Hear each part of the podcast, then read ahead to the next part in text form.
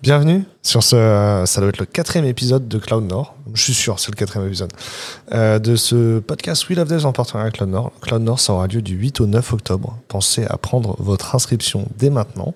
Euh, ça se fait en ligne. C'est un événement qui en lieu en ligne, qui se fait sur deux jours, avec des événements le soir et en journée. Pour vous n'avez pas besoin de poser vos deux jours de congé pour participer.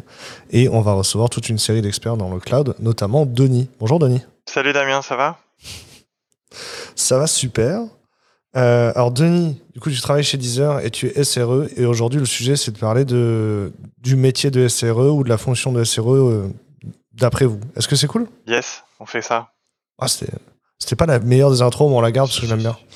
C'est le... C'est quoi du coup C'est quoi la vision du SRE chez vous euh, ou d'après toi? Yes.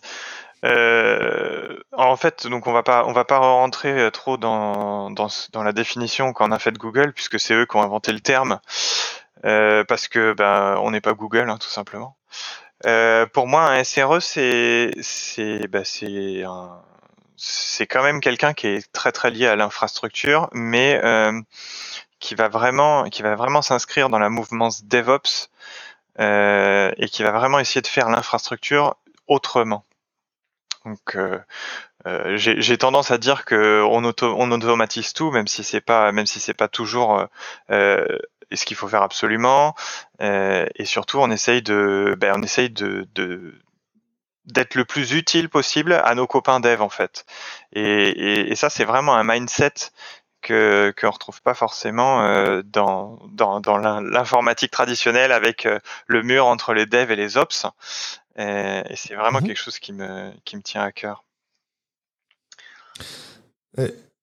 C'est intéressant parce que ça, ressemble un peu aux équipes plateforme. Il y a des équipes euh, care ou des équipes support déjà, enfin des équipes euh, développeurs care ou développeurs plateforme chez vous ou pas déjà? Alors, développeur care et développeur plateforme, non, ça me parle pas forcément.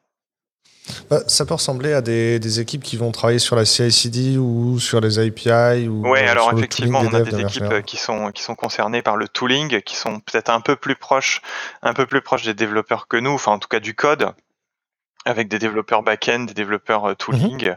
euh, qui vont mettre en place de l'outillage.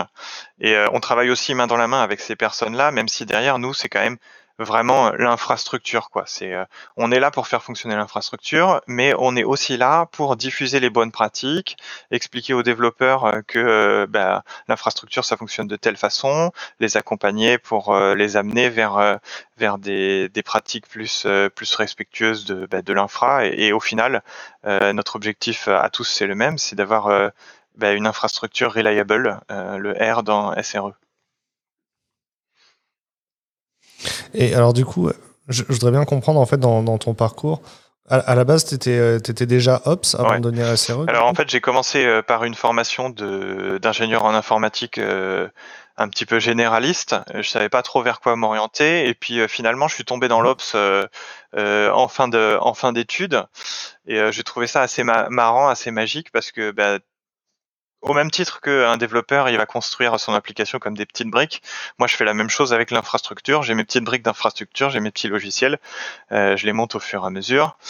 Et donc, du coup, ben, euh, je me suis orienté vers ça. Euh, j'ai travaillé, j'ai travaillé dans une SS2I. J'ai travaillé dans pour un pour un grand groupe de la grande distribution. Et assez vite, et assez vite, j'ai chopé des, des un poste assez sympa où finalement j'avais, euh, c'était à moi de, définir toute l'architecture euh, d'un futur euh, gros gros logiciel qui allait, qui allait être utilisé par tout le groupe. Mmh et, c'est vraiment là où j'ai commencé à, vraiment m'amuser. Et puis à partir de là, c'est là où j'ai commencé vraiment en fait à interagir en tant qu'architecte avec les développeurs, parce qu'au final, ce qu'il faut voir, c'est que la fonction d'Ops, c'est ni plus ni moins que nos clients, c'est les développeurs. C'est pas, c'est pas les, c'est pas les clients finaux. Et, euh, c'est là où j'ai commencé vraiment à comprendre, même si j'avais déjà en tête un petit peu ce, ce, ce, cet impératif-là, que ben, si, si, on veut des clients contents, eh ben, il faut leur parler tout simplement. Est-ce qu'il y a des compétences spécifiques ou des, des des choses à apprendre pour parler de Ops à SRE, tu vois il y a un, changement, de mindset. Euh, je dirais que les qualités pour un bon SRE, un, Ops qui veut devenir SRE, les, qualités qu'il doit travailler, c'est la curiosité, mais ça c'est vrai pour euh, n'importe quel métier de l'informatique. Mais au-delà de ça, euh, c'est pas seulement la curiosité, c'est il faut aussi de, de l'empathie. Euh, faut comprendre l'autre, faut aller chercher à comprendre pourquoi l'autre a besoin de telle chose, lui expliquer pourquoi on peut pas lui donner et essayer de trouver ensemble la meilleure solution pour euh, pour que tout le monde soit content. Il y a vraiment cette notion d'empathie euh, et, qui, est, pas seulement euh, en fait finalement SRE c'est pas seulement de la technique, c'est c'est aussi une façon organisationnelle de, de régler la problématique dev versus ops. Ouais. Et au final, au quotidien, ça ressemble à quoi tes, tes missions ou tes tâches euh, Alors il y a quand même, il y a quand même beaucoup de tâches qui sont très très ops. On va pas, on va pas se le cacher. Hein. Euh, j'installe des serveurs, j'instancie des nouveaux services. Euh, je, je, voilà, je, je, je, fais des projets pour pour monter une nouvelle infrastructure, mais euh, avec toujours en tête euh, l'idée, euh, je fais pas de la tech pour me faire plaisir, je fais de la tech pour résoudre des problèmes, les problèmes des développeurs, comment je les amène vers plus de plus d'autonomie, plus de résilience. Euh, et du coup, euh, la façon de la façon de mieux récolter le, le besoin de leur côté, euh, finalement, c'est de, bah, c'est d'échanger avec eux. Et une des façons d'échanger avec eux, c'est on a monté une, une community of practice SRE euh, qui permet de regrouper tous les, toutes les personnes qui sont intéressées dans l'entreprise, que ce soit des techs ou même éventuellement des non-tech, enfin non tech, on s'entend, mais pas, des gens qui, codent purement toute la journée, mais des gens un peu plus, des profils un peu plus fonctionnels, et essayer de diffuser un petit peu les bonnes pratiques du SRE euh, et, aussi euh, avoir une remontée de leurs besoins à eux. Donc on fait ça tous les mois. Et, euh, c'est assez cool. Donc ça, c'est une, grosse partie de mon travail aussi, c'est d'animer cette communauté de SRE.